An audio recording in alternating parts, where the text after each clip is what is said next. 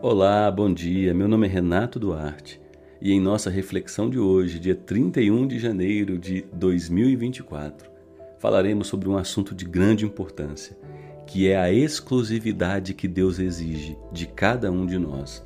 E o texto base é Êxodo, capítulo 20, versículo 3, que diz: Não tenha outros deuses além de mim.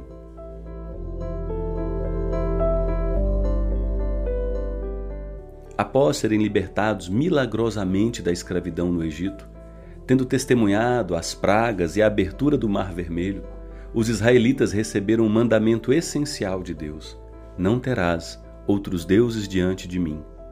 Mas por que esse mandamento após uma libertação tão impressionante? Deus queria mais do que apenas libertar Israel fisicamente. Deus desejava estabelecer um vínculo exclusivo com seu povo.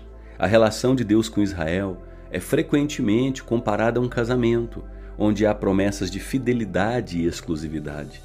Deus salvou Israel para ser amado e adorado por eles, para ser o único Deus em seus corações.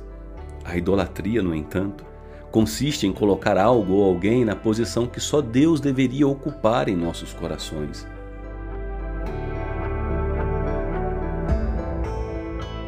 É muito importante refletirmos sobre esse assunto, porque em nossa era moderna, a idolatria não se limita a imagens ou rituais pagãos.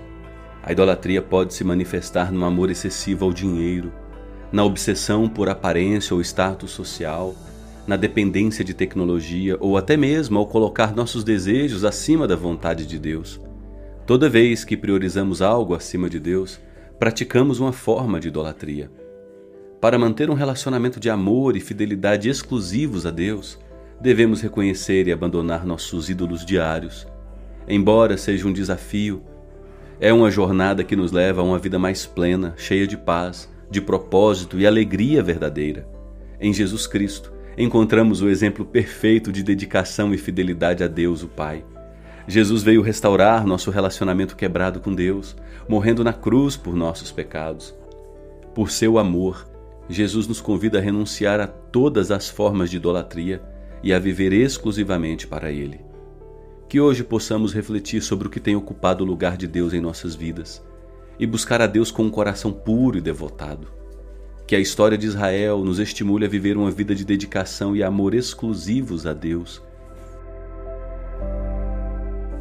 Que Deus abençoe seu dia com discernimento e paixão para viver uma vida plenamente dedicada a Ele.